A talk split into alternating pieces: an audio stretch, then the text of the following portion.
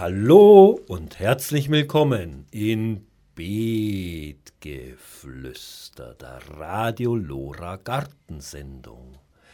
Ja, um was geht's denn heute? Heute geht's um einen Verein, und zwar den Naturgarten e.V.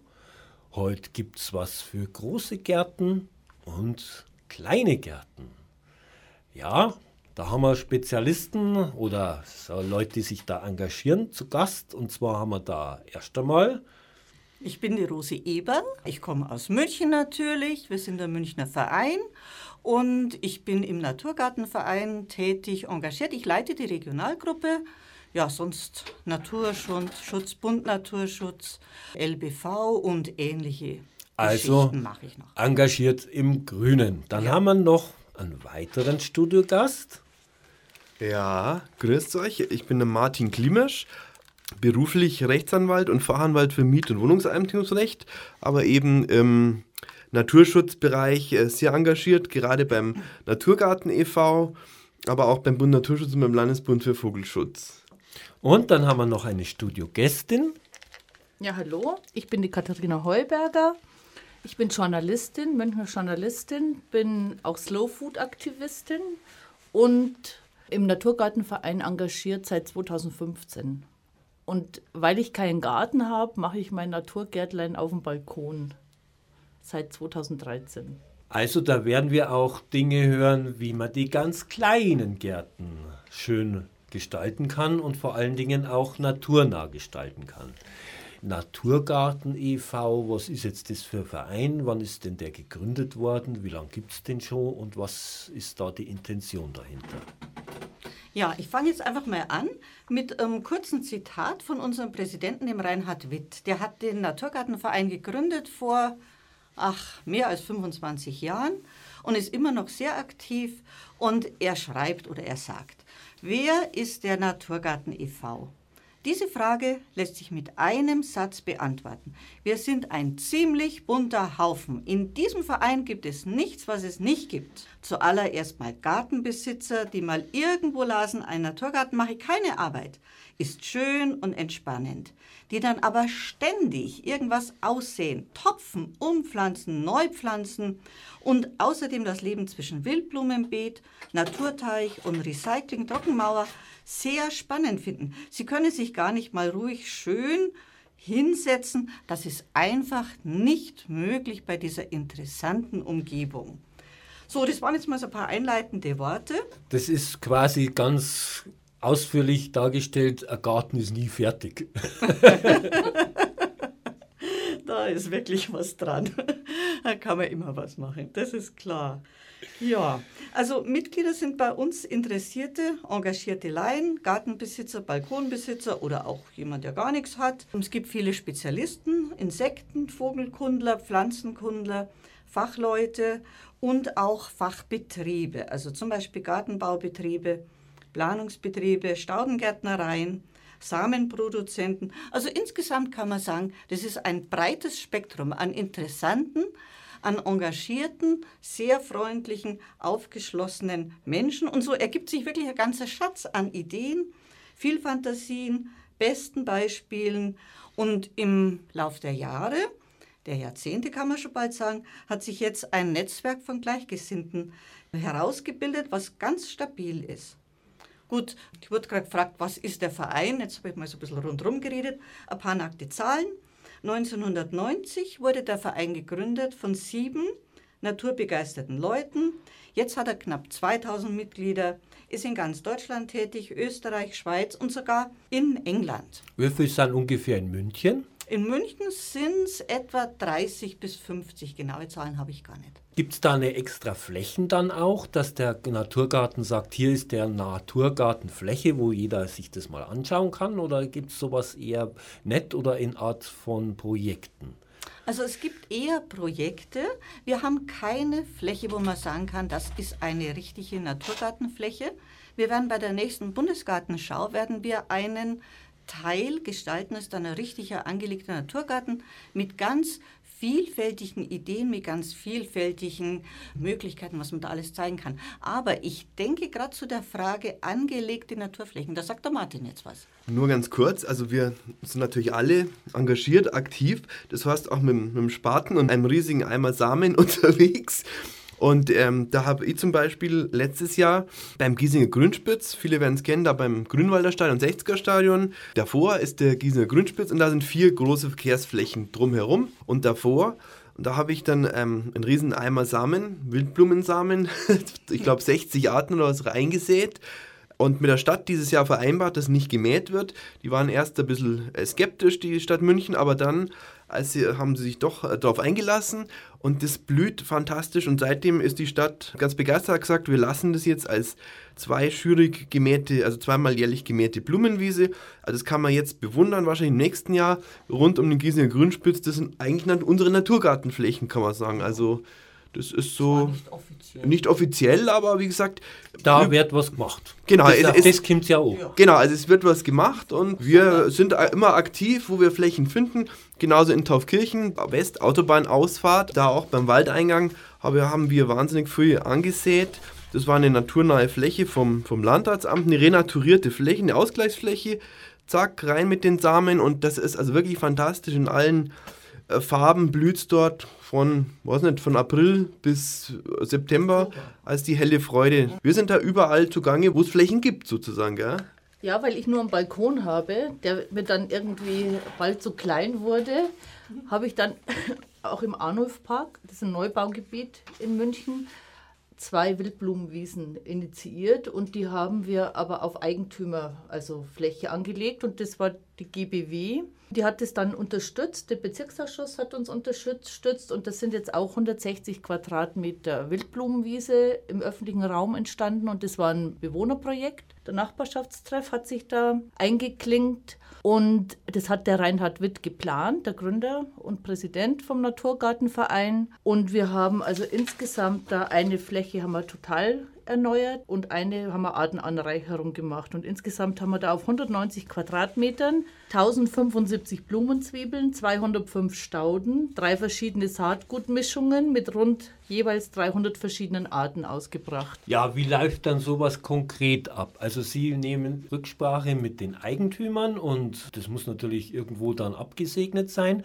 Wer plant es dann und wer finanziert es vor allen Dingen? Weil jetzt 250 Stauden und 1000 Blumenzwiebeln, wenn ich das so her, ja, das kostet doch dann ein bisschen was. Ich meine, auch wenn die Arbeit dann sowieso ehrenamtlich wahrscheinlich ist, weil andere gehen ins Fitnessstudio und zahlen noch Geld und die anderen nehmen dann Spaten in die Hand und ökologisieren die Stadt. Aber wer finanziert jetzt sowas wie diese Pflanzkosten? Das ist je nach Projekt unterschiedlich. Ich weiß jetzt nicht, wer das Projekt von Martin äh, finanziert hat. Bei uns war es so, dass die Leiterin vom Nachbarschaftstreff Gelder eingeworben hat von bestimmten Stiftungen, aber auch Bezirksausschuss 9 war das, glaube ich, von Max Vorstadt, die Geld zugeschossen haben. Und die Planung haben wir ganz professionell eben vom Herrn Witt machen lassen und damit sind wir dann auch zu den Geldgebern gegangen. Also wir haben jetzt nicht selber das Buddeln angefangen, so, ähm, wir wollen was Tolles machen, sondern das hatte alles Hand und Fuß. Das war ein richtig professionelles Projekt. Also ich habe das zum Beispiel die Samen ähm, selber finanziert, wobei viele glauben ja, das ist, der kosten so ein Kilo oder was nicht, ich, ich habe ja wirklich viele, viele Kilos gekauft. Da glaubt jeder, das kostet ein paar Euro oder so. Na, nur mal als Beispiel, glaube ich, ist locker 6.000 bis 8.000 Euro die letzten drei Jahre investiert. Habe auch daheim direkt Ärger gekriegt. Aber äh, was tut man nicht alles für die Natur? Also so Wildblumensamen können teuer sein. Nur als Beispiel, es gibt billige Samen, ein Ackersenf kostet 6 bis 8 Euro das Kilo. Aber zum Beispiel, wenn man eine Nachtviole, eine sehr schöne, äh, auch wert, ökologisch wertvolle Blume nimmt, da kostet das Kilo ähm, 250 Euro. Und wenn man dann, sagen wir mal, 6 bis 8 Kilo bestellt, sagen wir mal 2000 Euro weg, nur für eine Art. Also da gehört schon ein bisschen einfach Liebe zur Natur und äh, ja, eine gewisse Selbstlosigkeit dazu. Aber andere haben teure Hobbys, Segeln oder was weiß ich nicht alles. Also, ja, und da muss ich doch gleich sagen, also viele Naturgärtner oder also Leute, die so auch alte Gemüsesorten zum Beispiel kultivieren, die ernten auch Samen. Also man könnte ja auch hergehen an den Flächen, wo jetzt sowas wächst, auch dann die Pflanzen sich schon ein bisschen angepasst haben an den jeweiligen Standort, dass sich da gewisse Merkmale dann ausprägen und gewisse Standortfaktoren ausbilden, wo man sagt, diese Pflanzen sind dann am besten hier gewachsen, die sich dann auch den meisten Samen machen dass man dann da den Samen wieder selber erntet. Das wäre doch auch einmal jetzt dann so, sozusagen die nächsten Schritte. Ja, ich denke, das geht im kleinen Rahmen, wenn man zum Beispiel für, für einen eigenen Balkon oder für eine kleine Gartenfläche, wenn es ein bisschen nur der größere Fläche ist, dann reicht das, denke ich, nicht mehr. Also da stellt man dann schon wahrscheinlich im Internet bei den, sag mal, da gibt es ja klassische Wildblumensamenanbieter, wobei es da gar nicht so viele gibt. Also ich bestelle lieber Rieger Hoffmann, ja. Also es ist einer der großen Anbieter oder Syringa-Pflanzen. Äh, gibt es wenige aber das in den Mengen, wo man es eigentlich braucht für eine, für eine halbwegs große Fläche, also da ist es mit Ernten schon nicht ganz so einfach. Ich habe auch die Samen, weil ich habe da natürlich jede Menge übrig gehabt. Und da habe ich bei einer sehr schönen Aktion von uns, ähm, das erzählt jetzt gleich die Rosi, habe ich ein, ich glaube, zwei 10 äh, Liter Eimer mitgebracht. Und da erzählt die Rosi, was wir da mit diesen Samen und was es damit auf sich hat. Ja, also diese Aktion, das war unser Stand an der Saatgutbörse im ÖBZ im Februar, in dem Jahr, ich denke im Februar war es genau. Und da kommt der Martin mit einem großen grünen Kübel daher. Jeder hat erst gesagt, ja Martin, was hast denn du dabei? Und dann sagt er, ach, das sind die Samen. und da hat er tatsächlich Wildblumensamen, also heimisches Samengut in einer großen Menge. Er hat dann gesagt, andere kaufen sich einen Porsche, ich habe ja Wildblumensamen gekauft. Und hat er tatsächlich mitgebracht. Wir haben es dann in kleine weiße Tütchen verpackt und verschenkt. Und an diesem Saatgutfestival, da waren unzählige Leute da. Es war wirklich ein großer Andrang, aber den größten Andrang hatten wir. Es hat sich nämlich schon unten an der Tür rumgesprochen, dass da oben im ersten Stock, wo wir waren, Samen gibt. Wildblumensamen einfach umsonst geschenkt. Ja, ich habe keinen mehr abgekriegt. Oh. Ich war auch da, aber da war immer so viel los und ich habe die ganzen Vorträge mitgeschnitten und so. Also da bin ich nicht mehr dazugekommen. Sonst hätten wir uns da nämlich direkt schon das erste Mal getroffen. Vielleicht nur als ganz kleine Anekdote, jetzt ohne politisch zu werden, aber mein Herz schlägt ja schwarz-grün, also immer schon seit ich ein Kind bin. Ich bin aber der CSU mit einem großen grünen Herz auch also sowohl für die Pflanzen als auch für die Partei, die Grünen. Und da haben wir von der CSU im, im Frühjahr eine, eine Aktion gemacht, CSU Naturschutz, kann man auch, bei, wenn man bei YouTube eingibt, CSU und Naturschutz kommt es. Da haben wir, habe ich auch diese Samen mitgebracht und da haben die anderen gedacht, ja mei, das kostet 10 Euro oder was. Also wir haben gleich 400 Backer in kleine Tüten das abgefüllt. Die Leute waren wirklich begeistert. Also die haben äh, das genommen. Ich habe auch gesagt, das ist vom Naturgarten e.V. Also es war praktisch eine Kombi-Veranstaltung, kann man sagen. Die Leute haben uns das aus der Hand gerissen, diese Wildblumensamen für Balkon, für Garten. Und ich habe dann eine Parteispendenquittung gekriegt. Ich habe gesagt, Leute, das Zeug, das war jetzt ein Eimer, gleich für 800 Euro oder so, der Eimer. Und gut, die haben erstmal geschluckt, aber die Spendenquittung habe ich dann bekommen. Was für Wildblumen gibt es denn überhaupt? Denn Wildblumen das sagt vielleicht den meisten nichts. Die meisten meinen, ja, wenn sie im Frühjahr eine Wiese sehen und wo dann der Löwenzahn recht schön blüht, das ist sehr ökologisch und alles toll und wunderbar. Derweil ist, sind es meistens dann sehr artenarme, sehr häufig gemähte Wiesen, die zwar einmal schön blühen, wenn der Löwenzahn blüht, aber ansonsten ist da nicht viel los es ist ja auch eine Standortfrage. Jetzt kommt beides zusammen, die Pflanzenauswahl und der Standort. Was ist denn der beste Standort für Wildblumen und was wächst dann da? Naja, also es ist immer äh, der Zusammenhang natürlich Blumen, Sonne. Also ein möglichst sonniger Standort ist natürlich schon von Vorteil. Im schattigen Standort wird man wenig Blumen hochziehen können. Also wird eher Gras wachsen, vielleicht Brennnesseln. Wobei, das sei jetzt an dieser Stelle gleich gesagt, also Brennnesseln sind eigentlich kein Unkraut, sondern durchaus wichtig, weil die meisten unserer bekannten Tagfalter, also Tagpfauenauge, kleiner Fuchs und Admiral, legen ihre Eier an Brennnesseln ab, was vielleicht nicht viele wissen. Also da leben die Raupen, das ist die klassische Raupenfutterpflanze, die Brennnessel. Also wenn man irgendwas im Garten halt wachsen hat in dem Eck Brennnesseln, sollte man sie halt da lassen. Also möglichst aber ein sonniger Standort für unsere Blumenwiese. Also sonnig, und kein fetter Boden, wenn es irgendwie geht, ein magerer Boden. Also nicht das Übliche, man braucht für einen Garten unbedingt einen Dünger. Der muss gedüngt werden. Das ist da gar nicht der Fall. Ja, das ist ein ganzer Druckschluss. Also mit einem Dünger machen sie jede Blumenwiese kaputt. Da kriegen sie Gras, Unkraut, Ampfer, vielleicht ein paar Brennnesseln, aber sicher keine Blumenwiese. Also möglichst mager und Finger weg vom Dünger keine fette Erden, keine Komposterde drauf nach Möglichkeit, wenn es um die Blumenwiese geht. Das ist ganz anders wie beim Gemüsegärtner. Da muss man schon ein bisschen schauen, dass man da Nährstoffe reinbringt, also mit Kompost beispielsweise. Aber die Blumenwiese ist ein ganz anderes Biotop. Ja. ja, noch ein paar Worte zum Stadtenstandort. Denn natürlich ist es sehr viel schwieriger, so unter den Hecken, neben den Hecken, unter Bäumen was anzupflanzen, was dann auch blüht und auch schön ausschaut. Das ist uns ja auch immer wichtig. Da könnte man natürlich viele Frühjahrsblüher haben, sei es Winterlinge, sei es Schlüsselblumen, dann Lerchensporn, Veilchen wachsen da auch relativ gut und Leberblümchen auf jeden Fall. Also die Pflanzen, die man so üblicherweise als Frühjahrswaldpflanzen kennt, die machen sich da sehr gut. Natürlich können die nur im Frühjahr blühen, denn dann ist das Laub ja da. Dann haben sie ja keine Sonne mehr.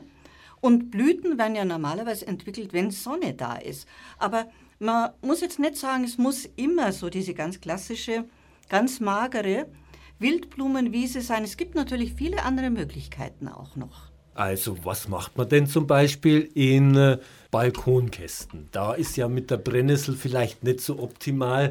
Da würde man ja vielleicht was anderes setzen. Ich wollte noch was sagen zu der, zum mhm. Standort und ob das Sonne sein muss.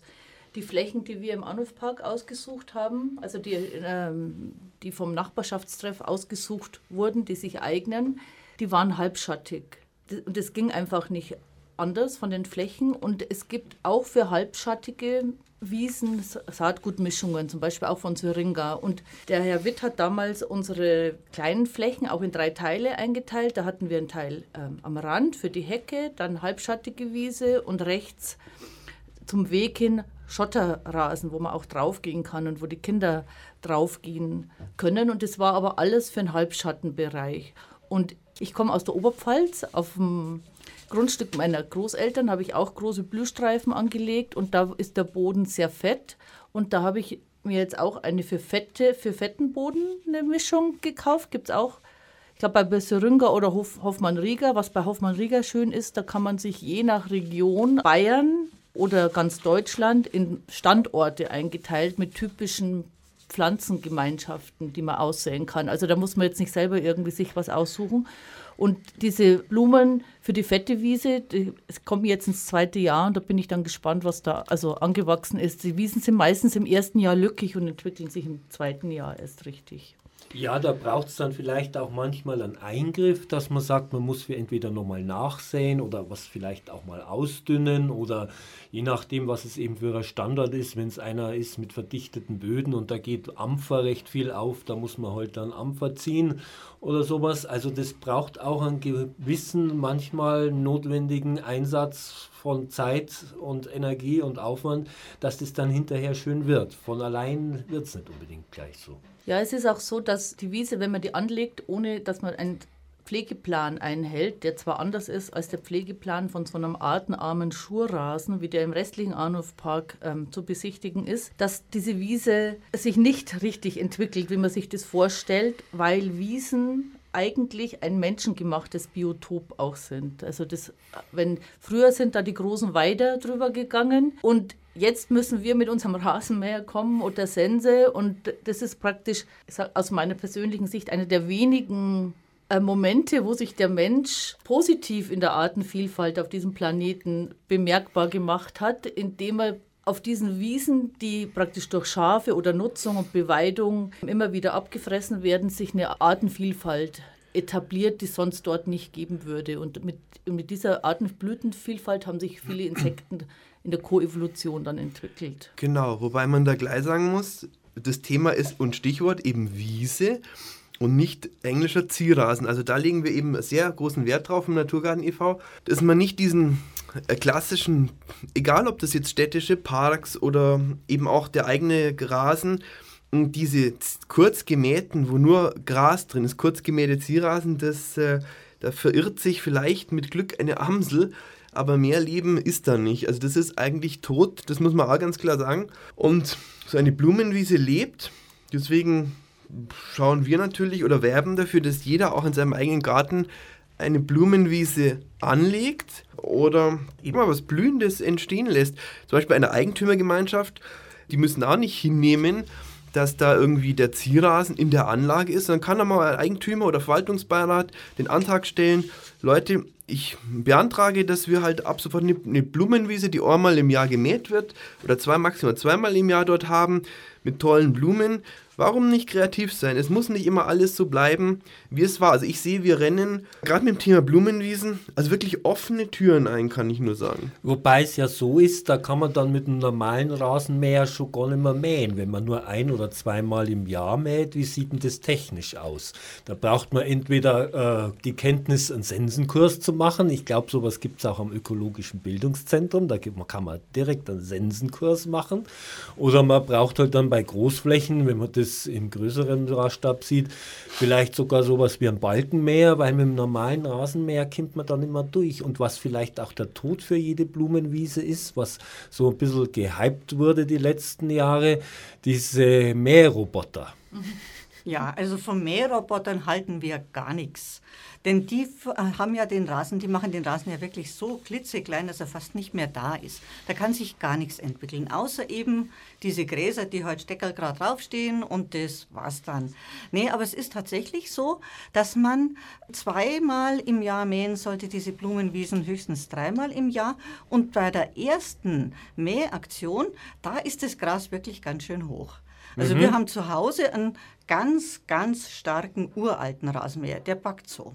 Ja gut, das sind so sogenannte Buschmäher oder sowas, ja, die genau. gibt es auch, ja, aber das haben die wenigsten sowas. Ja, und da würde ich dann aber wirklich empfehlen, wenn man also sowas sich nicht anschaffen kann oder will, dass man dann tatsächlich mal so einen Sensenkurs macht. Also wie wir vorher schon gesagt haben, die einen gehen ins Fitnessstudio, die anderen sensen heute im Garten rum. Macht ja. Spaß, ist viel gesünder. Ja. ja, vielleicht darf ich noch ergänzen. Ich meine, es gibt ja immer, das gibt es ja schon bei Aldi sogar im Angebot, aber auch in allen möglichen Baumärkten, diese elektro- oder, oder motorbetriebenen ähm, Motorsensen, Elektrosensen. Freischneider, diese. Ja, also ja. das ist überhaupt kein Problem für, für eine normale mhm. Gartenfläche. Mhm. Nehme ich heute eine Elektrosense her oder, oder eine Motorsense, also dann, wenn ich keine Lust habe oder keine Zeit so ein, oder so mühsames Sensen, also das ist überhaupt kein Problem. Gell? Das kostet auch nicht viel, ich glaube 50, 60 Euro gibt es schon so Elektrosensen oder Motorsensen. Ja, also. Die taugen nichts, kosten schon ein bisschen mehr. Ja, also wie gesagt, ich denke, das ist schon auch eine Lösung. Oder also, man könnte sie sich ja ausleihen. Das wäre ja vielleicht auch eine Vereinsgeschichte, dass man da eine Pool macht von Werkzeugen. Das fällt mir so spontan ein, so wie es einen Landmaschinenring gibt. Ein Naturgarten e.V. Maschinenverleih.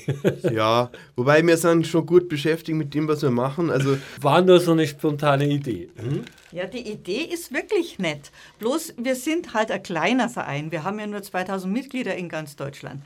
Und wir finanzieren uns nur aus Mitgliedsbeiträgen und ein paar Spenden. Das heißt also, wir sind auch wirklich nicht wohlhabend. Und wenn wir jetzt sagen, wir als Münchner Gruppe, wir werden jetzt da äh, so einen kleinen Werkzeugpool anschaffen, das ist, glaube ich, eher illusorisch. Das schaffen wir nicht. Weil der Martin kauft ja schon seine Samen selbst. Ja, ja. Also wir spenden und spenden. Gut. Vielleicht noch, mir ist noch was eingefallen zum Thema Blumenwiesen. Also wir werben natürlich für private Gärten und Balkons, dass die hier ihre Blumen anlegen. Aber wir haben auch politisch sind wir zurzeit dabei, eine Aktion zu unterstützen. Es gab da, ich glaube, in dem Jahr einen Stadtratsantrag. Jedes Stadtviertel bekommt zwei neue Blumenwiesen. Das wären bei 25 Stadtvierteln 50 Blumenwiesen für München. Das Baureferat war da nicht so begeistert, weil die gesagt haben, ja, also wir möchten die Zierrasen, die Leute wollen da, was weiß ich, ihre Hunde ausführen oder rumliegen. Und das sehen wir natürlich komplett anders vom Naturgarten e.V. und ähm, werden jetzt diesen Antrag unterstützen. Wie gesagt, ich hoffe oder ich gehe davon aus, dass die ÖDP und die Grünen im Stadtrat das auch absolut unterstützen. Und dann schauen wir mal, dass äh, das irgendwann abgestimmt wird im Stadtrat, dass jeder, jedes Stadtviertel zwei neue Blumenwiesen bekommt. Wir finden das gut. Also ich war im Frühling oder war es Frühsommer dabei bei einer Pflanzaktion. Da wurde eine Standard-Grünfläche umgewandelt von äh, einer Grundschule, hat sich eine Lehrerin engagiert im Rahmen des Projekts von Green City 1200 Quadratmeter mehr Grün für Ober- oder Untermenzing, ich weiß jetzt gar nicht, oder Menzing allgemein. Und da haben die gesagt, okay, wir machen mit der Stadt aus, wir bepflanzen das jetzt, unter anderem eben mit so Sachen, die da reingehören, wie eben äh, Echium, also der Natternkopf und solche Geschichten dass da sich eine ökologische Vielfalt entwickelt und eben Insektennahrung da ist, Bienennahrung da ist und ja, ich könnte mir vorstellen, weil das in der Umgebung von München schon häufig der Fall ist, dass man nicht mehr solche Flächen so kurz mäht, wie das in München der Fall ist, dass man allgemein sagt, man mäht bloß noch zweimal im Jahr.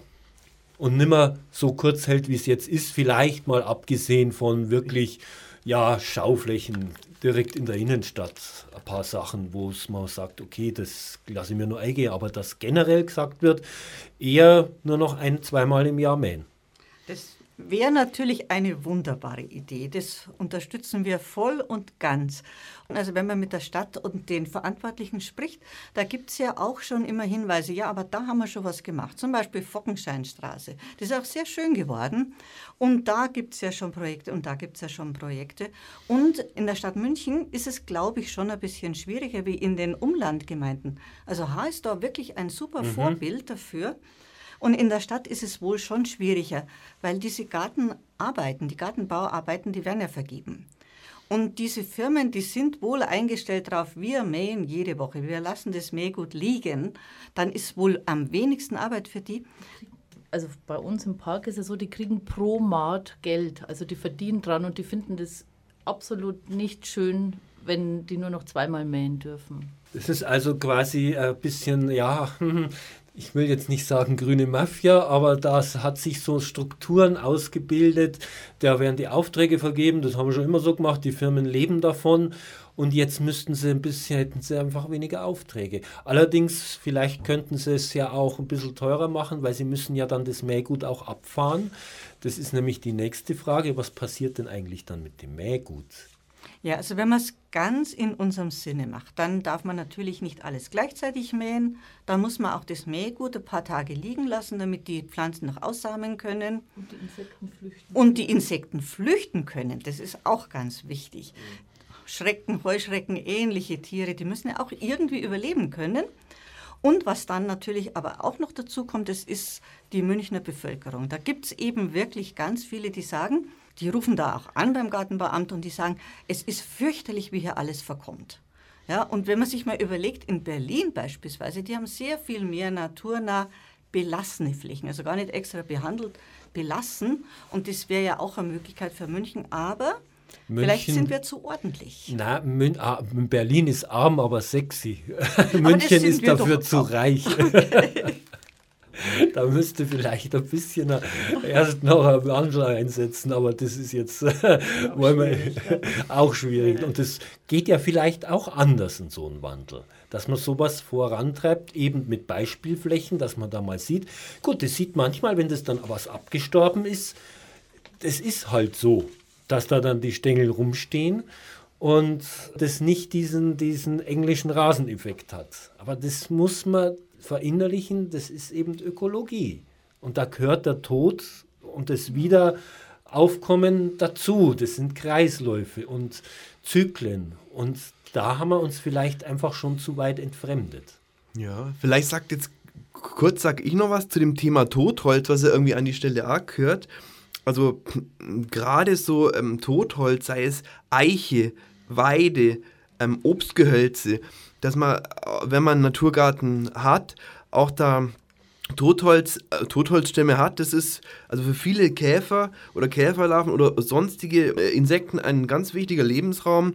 Also gerade Eichenstämme, Obstholz, äh, Obstgehölze und Weidenstämme, also die bieten Lebensraum für unzählige Arten, so ein Totholzbereich. Ich wollte was sagen zur Wahrnehmung der Bevölkerung, wenn die also nicht im Naturgartenverein schon tätig oder engagiert sind oder irgendwie eine Liebe zur Natur haben. Für die sind halt Blumenwiesen Wiesen, die aussehen, wenn man beim Pflanzen Kölle mit dem großen Wagen einkaufen geht und die dann einpflanzt. Und die Enttäuschung war auch bei uns teilweise groß. Und ich habe deswegen angeregt, zumindest ähm, damit die wissen, was auf sie zukommt, zur Werbung, dass wir Blumenkästen ansäen. Vorher, wir haben in Obstkisten also bunte Sommerblumen eingesät, die schnell wachsen, blühen und sehr bunt sind. Und selbst da, die verblühen natürlich nicht alle gleichzeitig. Also da gibt es dann auch irgendwann braune Stängel mit Samenbildung, weil die vor allem die Einjährigen müssen ja Samen bilden im gleichen Jahr noch, um wieder aushaben zu können und nächstes Jahr neue Pflänzlein zu bilden. Da war schon die Frage an mich, so sieht also dann die ganze Wiese später aus.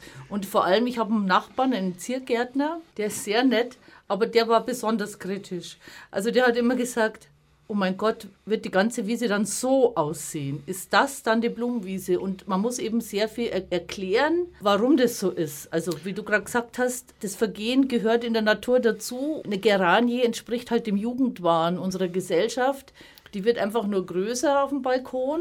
Die macht sonst nichts mehr. Also was ein natürliches Wesen macht, ob das jetzt eine Pflanzenwiese oder ein Tier ist, macht keine Samen und die reißt man halt dann irgendwann aus, wenn wir sie nicht mehr brauchen. Vielleicht genau zu dem Thema Geranie, das ist das Stichwort. Diese typischen Baumarktpflanzen, sage ich mal, sind eine absolut ökologische Pest. Also da gehören natürlich Geranien genauso dazu. Da wird sich keine Raupe dran finden, die da frisst vom Schmetterling. Nektar hat die gleich null also kann ich nur abraten, genauso wie diese klassischen Baumarktpflanzen oder Sträucher, eine absolut ökologische Pest, die man wirklich auf den Kompost gehört, aber nicht in den Verkauf, ist der Kirschlorbeer. Also davor können wir nur warnen. Genauso wie der Buchs. Also das sind wirklich, da trieft der Tod aus diesen Gehölzen. Ah. Kirschlorbeer und Buchs. Was haben wir noch? Also da ähm, Hortensie. Hortensie ist also so eine Pest, null Nektar. Da muss ich jetzt ganz kurz eingreifen. Also da können wir jetzt uns unterhalten. Der Kirschlorbeer, also der hat ja auch Blüten mhm. und da tut sich ja ein bisschen was. Auch der Buchsbaum hat Blüten. Der Buchsbaum blüht nämlich im Winter und ist ein hervorragender für frühe Hummelarten mhm. äh, Nektarlieferant. Ja, also das können wir nicht bestätigen, da muss ich heftigst für sprechen. Also, ich also Kirschlorbeer und, und Buchs ist wirklich Kirschlorbeer sowas, ist noch was, was massenhaft, ja. wirklich massenhaft verkauft wird. Ich sag mal... Viel schlimmer ist die Tuje. Tuje, ja gut, Entschuldigung, das ist das Hauptbeispiel, die Tuje, aber ich sag mal in einem Atemzug Tuje, Tuje, Kirschlorbeer, Buchs, das ist alles alles diese, diese Also Kirschlorbeer und Buchsbaum, da bin ich, also das würde ich, Kirschlorbeer ist so grenzwertig, aber Buchsbaum hat hier Na. eigentlich äh, bis auf das, dass mittlerweile der Buchsbaumzünsler in München ist und ich alle Leute warnen muss, sich auf das, was ihnen im Baumarkt dann angeboten wird, nämlich äh, Thyretromittel, bitte das nicht verwenden. Es gibt gegen einen Buchsbaumzünsler zum Beispiel, um mal gleich da einzuhaken, Mittel des äh, Bacillus thuringiensis, das ist ein natürliches Bodenbakterium, das die Raupen von diesem Buchsbaumzünsler tötet. Aber nicht viel anderes, sondern eben nur solche Raupen, die eben diesen Buchsbaum zusammenfressen. Aber wie gesagt, da kann man jetzt zweischneidig sein. Was vor allen Dingen wichtig ist, ist ja eine Vielfalt. Also da darf ruhig auch direkt am Haus, dass man sagt, man will hier eine geformte Buchsbaumhecke. Ja, mein Gott, dann ist eine geformte Buchsbaumhecke, aber die muss dann, wenn es eh ein schattiger Bereich ist, aber die muss eben dann mit, ich sag mal, vergiss mal nicht oder sonst sowas unterpflanzt sein, dass da was Blühendes auch ist. Also dann auch während des Jahres sich was rührt. Ja? Also noch ganz kurz zu Buchsbaum, Kirschlorbeer und Co. Also da gibt es ja auch im Naturgartenverein jetzt wirklich einen ziemlich erbitterten Streit drüber, welche Pflanzen gehören überhaupt in einen Naturgarten. Unbestritten ist auf jeden Fall, das sind heimische Gewächse, die bei uns ihr angestammt sind, die man nicht irgendwo eingeschleppt hat oder die nicht eben, wie gesagt, nur vom Gartencenter wegen der Schönheit mhm. und sonst überhaupt nicht interessant sind. Also das ist unbestritten, aber es gibt mittlerweile auch Untersuchungen, dass auch Pflanzen, also sogenannte Neophyten, dass die auch von den Insekten heimgesucht werden, allerdings üblicherweise nicht in der Menge, wie es halt bei den heimischen Pflanzen ist. Super Beispiel ist der Holunder. Da, gehen, da leben Hunderte von Tieren davon. Das kann man sich überhaupt nicht vorstellen. Ja, die also, Buddleia, also der Schmetterlingsstrauch, heißt ja auch schon so, ist ja auch nicht heimisch. Und ich sage immer boshaft, heimisch waren bei uns vor 10.000 Jahren vielleicht ein paar Krüppelbirken und irgendwelche Tundraarten, aber das waren vielleicht ein knappes Dutzend, was da noch gewachsen ist in der Eiszeit. Alles ist nachher zu uns gekommen. Es muss halt verträglich sein und darf sich nicht auswuchern, so wie das Impatiens, also das äh, Springkrautes oder solche Geschichten, dass man sagt, äh, sind hochallergen wie die Ambrosia. Also solche Sachen, da muss man vorsichtig sein. Aber ansonsten diese heimisch, nicht heimisch und so, das ist immer so schwierig. Es muss halt ökologisch sinnvoll sein. Sollte nichts Gefülltes sein. Ja, gut. Also, vielleicht sagt die Katharina noch kurz was, dann würde ich noch was zu den äh, ökologisch wertvollen, sowohl Gehölzen, Sträuchern, als auch ökologisch wertvolle Blumen, Wies, äh, Wiesenblumen erzählen, wie die man da pflanzen kann. Vielleicht vorab die Bemerkung, es geht darum, es kann schon sein, also in der Eiszeit, es gab vor der Eiszeit aber auch Bepflanzung hier. Der Sinn dieser Wildblumen oder des, des Naturgartengedankens ist, dass sich einheimische Insekten und einheimische Tiere entwickelt haben, eben mit unseren Pflanzen zusammen. Und es gibt sehr spezialisierte Tiere, also vor allem die Wildbienen. Bei den Wildbienen zum Beispiel, es gibt in Deutschland, gab es mal 560 Arten, ungefähr 40 sind inzwischen extrem bestandsgefährdet, ungefähr 39 Arten sind schon ausgestorben und manche sind, zum Beispiel die Zaunrübensandbiene, die ist auf die Zaunrübe spezialisiert. Und wenn die Zaunrübe nicht mehr da ist, stirbt auch die Zaunrübenbiene. Und die ökologischen Geflechte, auch kleinräumig, sind so komplex, die kann der Mensch oft gar nicht durchblicken, dass man gar nicht weiß, was passiert, wenn man jetzt da einen Spieler rausnimmt, wenn der ausstirbt. Deswegen ist es sinnvoll, einheimische Pflanzen, also in Vielfalt zu pflanzen, auf die Region angepasst, weil dann unsere wilden Tiere erhalten bleiben und Futter finden dort. Ja, da hat die Katharina natürlich voll recht. Das ist eben dieser Trugschluss, dass man glaubt, grün ist grün und äh, jede Raupe kann von irgendwas Grünem fressen oder jede Wildbiene oder Hummel oder Schmetterling trinkt an jeder Blüte, so ist es heute gerade nicht. Also das sind heimische Pflanzen überwiegend, die sowohl als Raupenfutterpflanzen dienen bei Schmetterlingen oder als Nektarspender für unsere heimischen äh, Schmetterlinge oder Hummeln oder Wildbienen. Da gibt es ganz hohe Spezialisierung und wir würden vielleicht jetzt noch kurz also in ein paar Stichwörtern erzählen, welche Pflanzen, ich sag mal Wiesenblumen und welche Sträucher für äh, Schmetterlinge oder Wildbienen besonders geeignet sind, welche man pflanzen sollte, weil viele Leute wissen das nicht und sind ja viele sehr aufgeschlossen, aber dass die jetzt von uns vielleicht einen, einen kleinen Anhaltspunkt bekommen, oder? Ja, also mir würde ja da so Dinge einfallen, die man eigentlich sonst immer gleich rausmacht. Sowas wie beispielsweise der Ehrenpreis oder wie Vogelmiere. Das sind so Sachen, die sind harmlos. Die sind zwar in Anführungszeichen als Unkraut bekannt, aber die wachsen eigentlich nur flach dahin und sind keine echte Konkurrenz. Im Gegensatz zu Winde oder Quecke, wo man sagen muss, okay, die muss man in der Pflanzung raushalten, wenn man eine schöne, attraktive Pflanzung haben will kann man das trotzdem machen, dass das ökologisch funktioniert, aber solche Dinge müssen dann raus, die sogenannten Wurzelunkräuter, aber solche Sachen wie eben beispielsweise Ehrenpreis oder sowas kann ja problemlos wachsen. Ja. Und dann gibt es aber eben noch viel, viel mehr davon und da, ja, das sind ja hier die Spezialisten da. Jetzt stelle ich mal ein paar Blumen vor und ein paar Sträucher, dass die Leute einfach Bescheid wissen. Man kann viel auch nachlesen auf der Standard-Homepage, die es zu diesem Thema gibt. Das ist www.naturgarten-münchen.de. Also München mit UE. Ich sag's nochmal: www.naturgarten-münchen.de mit UE geschrieben.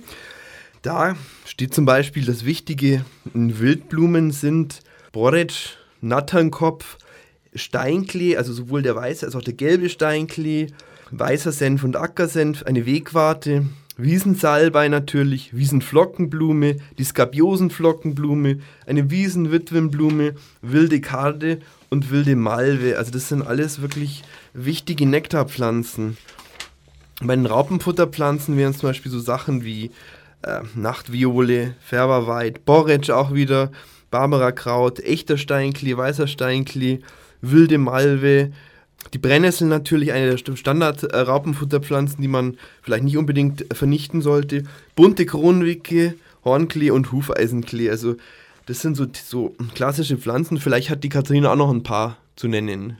Also ich wollte sagen, dass, weil das die Frage, ähm, die habe ich gerade übersprungen, da komme ich jetzt drauf zurück, was ich auf dem Balkon Genau, pflanze, das ob das ähm, andere Pflanzen sind, als die ich auf der Wiese gepflanzt habe. Also ich experimentiere sehr viel und ich glaube, ich bin der einzige Münchner Balkon, auf dem wilde Karden wachsen. Das, Toll. sind, das sind zwei Meter hoch. Wirklich toll. Königskerzen. Ich probiere alles aus. Die Hummeln lieben die wilden Karten. Das sind Pflanzen, auf denen übernachten die so toll finden. Die, die aber an den anderen blühen, die gehen die halt wieder nach Hause. Ich habe Zwiebeln, ich habe einjährige Aussaaten und Stauden. Ich habe einen Blog, da berichte ich von meinem Balkon. www.wildermeter.de. Da findet man Listen von allen Pflanzen, die ich teste von meinen äh, Erlebnissen, die ich dort auf dem Balkon habe, von den Tieren, die mich besuchen. Und zwar habe ich ungefähr 10 Quadratmeter Fläche und von denen kann ich zweieinhalb Quadratmeter als Anbaufläche benutzen. Und ich führe genau Buch, weil es mich so freut, wenn also die Tiere kommen, also alle Insekten, Vögel. Heute war der Buntspecht wieder da. Und ich habe 72 Arten inzwischen bestimmt seit 2013 und das nur mit zweieinhalb Quadratmetern Wildpflanzen einheimischen. Zu mir kommt der Stieglitz im Sommer, zu mir kommen die Grünfinken, die fressen die Samen von den Blumen. Ich habe inzwischen die Krönung meines Naturgartenbalkons, bei mir ist eine Mauereidechse eingewandert, Ja, im fünften Wahnsinn. Stock. Am Balkon, ja, Wahnsinn. Und ich möchte jetzt mal einfach nur vorlesen, allein weil die Namen auch so schön sind. Ich habe eine äh, Mischung, die hat der Wildbienenpapst Paul Westrich mit dem Syringa-Gärtner zusammen entwickelt und da sind circa 20 Arten drin. Die lese ich jetzt einfach nur mal vor. Ackerrittersporn, Ackerhundskamille, Ackerringelblumen, Ackersenf, Flachs, echte Kamille, Färberkamille, Gelbsenf, geruchslose Kamille, Graukresse, Hederich, Klatschmohn, Kornblumen, Kuhkraut, Nelkenleimkraut, Rapunzelglockenblume, Saatwucherblume, Strahlenbreitsame, Wegerich-Natternkopf, weiße Resede, wilde Möhre, wilder Stiefmütterchen. Ja, also sowas wie so Klassiker wie, wie Kornblume und Mohn. Das gab es ja eigentlich an jedem Feldrand früher und gibt's, obwohl das so wichtig ist vom Nektar her, also von den Pollen her und wo findet man das heutzutage noch, Gutes? Stichwort, also und zwar für zwei Sachen. Ich habe mal versucht, die Samen einzeln zu bestellen. Also ich wollte mir eine eigene Mischung machen von denen, die mir auch als Mensch optisch am besten gefallen haben. Und wenn man dann Ackersenf zum Beispiel eingibt, Samen, dann landet man auf allen großen Ackergiftkonzernen. Da steht besonders wirksam gegen Ackersenf zum Beispiel. Und das ist eben die Krux. Und jetzt muss ich mal kurz noch berichtigen, damit es nicht so ausschaut, als ob unser Verein der CSU angehören. Um Gottes Willen. Also ich stehe vor allem der Landwirtschaftspolitik der CSU sehr kritisch gegenüber. Kürzlich wurde der Landesentwicklungsplan für Bayern verabschiedet, was es noch leichter macht, Gewerbeflächen auszuweisen. Bayern ist der größte Flächenversiegelungsdruck von allen Bundesländern da. Es werden, da gehen die Zahlen ein bisschen auseinander, laut SZ 13 Hektar pro Tag versiegelt, laut BUND 18 Hektar pro Tag. Und da kann man dann leicht hergehen und zwei Blumenwiesen als CSU anlegen in München. Das ist sehr positiv. Aber schöner wäre es, wenn sie nicht unsere ganze bayerische Landschaft zupflastern würden mit Gewerbegebieten. Also so viel mal zur Politik. und das Zweite ist die intensive Landwirtschaft. Also ich bin, habe ich ja gesagt, auch für Slow Food aktiv.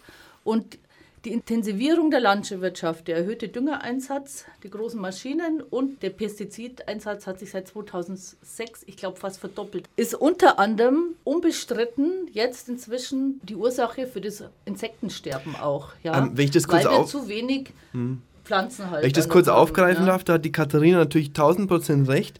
Ähm, man konnte es ja überall nachlesen, die, allein die, die Masse an, an Insekten, an Fluginsekten ist ja, glaube ich, in den letzten 20 Jahren oder so um, 75 Prozent. um 75 Prozent zurückgegangen. Ein totaler Irrsinn. Und nur, also untersucht wurden nur Naturschutzgebiete. Ja, also da muss man schon sagen, Gift hat weder im Garten was verloren, noch in der Landwirtschaft. Also wir müssen eher kurz- als mittelfristig dahin kommen, dass in der Landwirtschaft überhaupt keine Gifte verwendet werden. Das hat da nichts verloren, ist eigentlich selbstverständlich in meinen Augen. Ja, mein Balkon, diese zweieinhalb Quadratmeter, werden keine einzige Biene erhalten. Es ist für mich persönlich eine Bereicherung Und man kann mit eigenen Augen sehen, was passiert, wenn man zwei Quadratmeter Beton bepflanzt.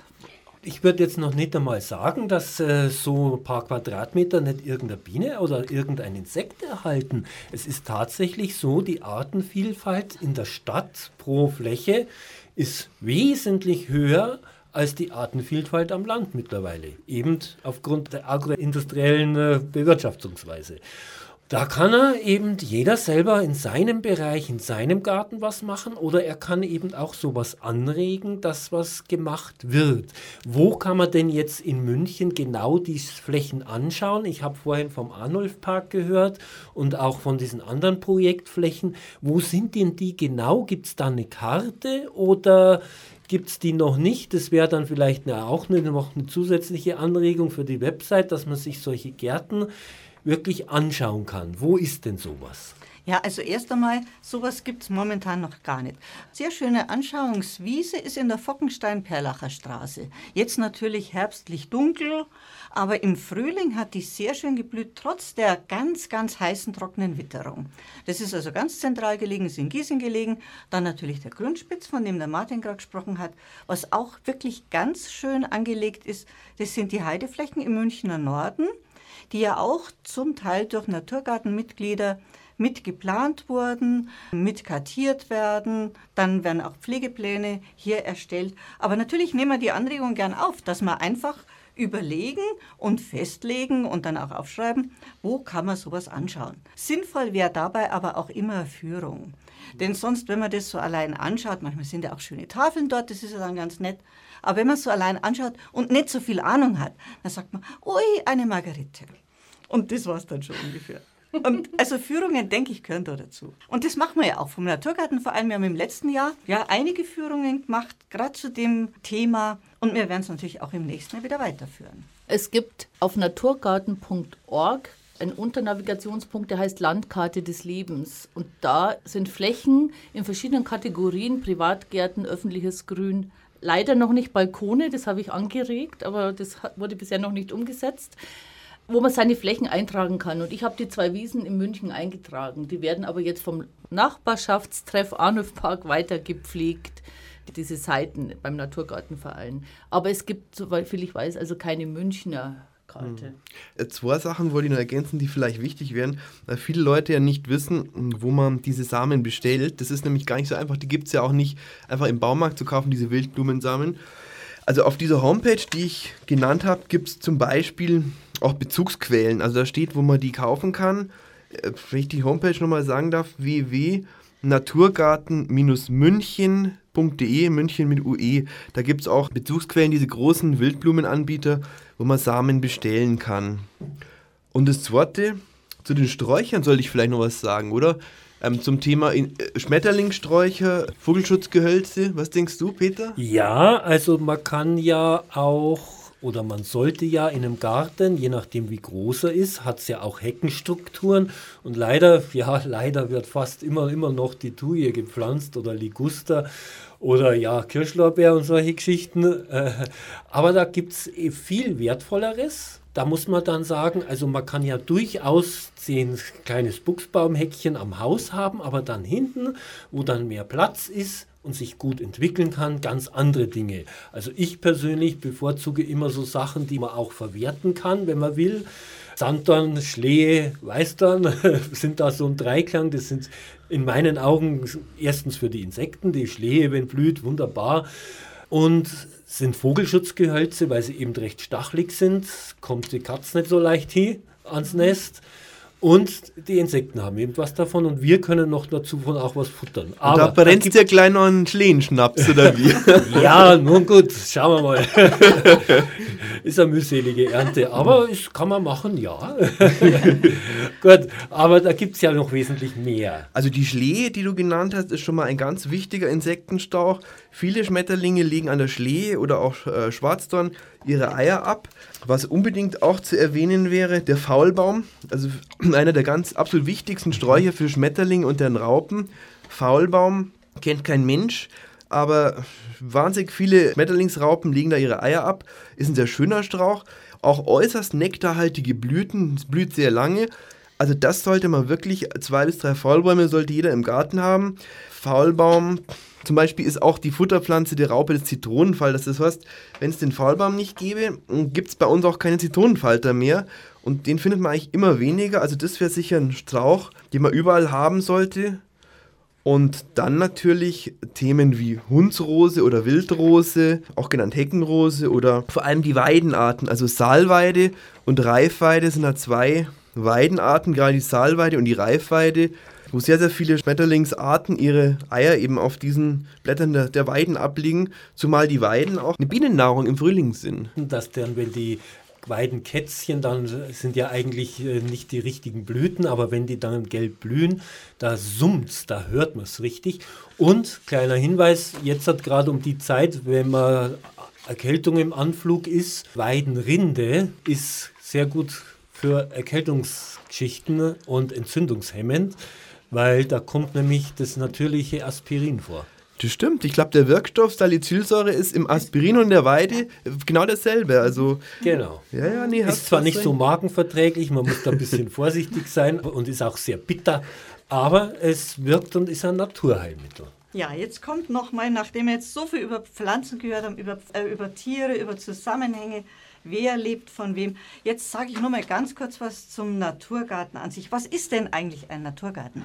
Und das kann natürlich also ein riesiger Garten sein, ein Park sein, ein kleiner Garten, sogar Balkon, wie wir es gerade gehört haben. Also alles das kann Naturgarten sein. Es kommt darauf an, was ist drin. Wichtig sind die heimischen Pflanzen vor allem, dann standortgerecht ausgewählt. Dass man also jetzt hier nicht eine ja, Sumpfdotterblume auf ein Sand Kasten, am ehemaligen Kindersandkasten auch hier einsetzt, dass man vielfältig gestaltet, Wildblumenwiesen, heimische Bäume, Sträucher, Teiche, Totholzhaufen und dass man auf keinen Fall Gift spritzt, keine Pestizide. Ich finde es ja eine illustre Runde und hier ist äh, die Katharina zum Beispiel, hat mitgeschrieben, mitgearbeitet, wie auch immer, an einem Buch, das Wildpflanzentopfbuch von Reinhard Witt, dem Gründer von Naturgarten e.V. Also ich muss das berichtigen. Der Autor ist der Herr, Herr Witt, der Reinhard Witt, und er hat mich in der neuen Ausgabe als meinen Balkon als eines von vielen Praxisbeispielen aufgenommen und da habe ich mitgearbeitet an den Kapitelchen. Ja, also da ist ganz frisch erschienen ein Buch, das ist sogar der Naturgarten Verlag. Ein eigener Verlag. Eigener Verlag, okay. Das Wildpflanzentopfbuch. Ausdauernde Arten für Balkon, Terrasse und Garten werden da vorgestellt und eben auch hier so ein Mustergarten hier in München. Also Karte in, auf der Terrasse habe ich noch nicht gesehen. muss, muss interessant ausschauen. Vor allen Dingen wundert es mich, dass die der Wind nicht umhaut. Ja, die muss man schon ein bisschen stützen. Ah ja, okay. Also, jetzt zum Naturgartenverein. Da gibt es auch eine interessante Mitgliederzeitschrift. Wie kann man denn Mitglied werden und was kostet es? Also Mitglied werden kann man ganz einfach. Wir freuen uns auch wirklich über alle neuen Mitglieder. Man geht einfach auf die Homepage vom Naturgartenverein, naturgarten.org. Da findet man sehr viel an ja, wunderbaren Informationen, unter anderem auch ein Beitrittsformular. Das füllt man aus und schon ist man dabei. Und was kostet es im Jahr? Was kostet Also, für Privatleute kostet es im Jahr 55 Euro reduziert, also für Studenten, für Rentner, für Arbeitslose, was auch immer da möglich ist, kostet 30 Euro. Das ist ein extrem niedriger Beitrag, wenn man sich überlegt, was man alles kriegt dafür. Man und kriegt viermal die Zeitschrift, aber jetzt pressiert schon, oder? Ja, und ah. ja, wir müssen mal Schluss machen, okay. die Sendezeit ist okay. aus. Und äh, sowas wie Führungen und sowas werden dann auch angeboten. Und naja, dazu noch ganz kurz, wir machen von der Regionalgruppe machen wir Führungen im Münchner Gebiet. Wer da interessiert ist, der soll mich einfach anschreiben.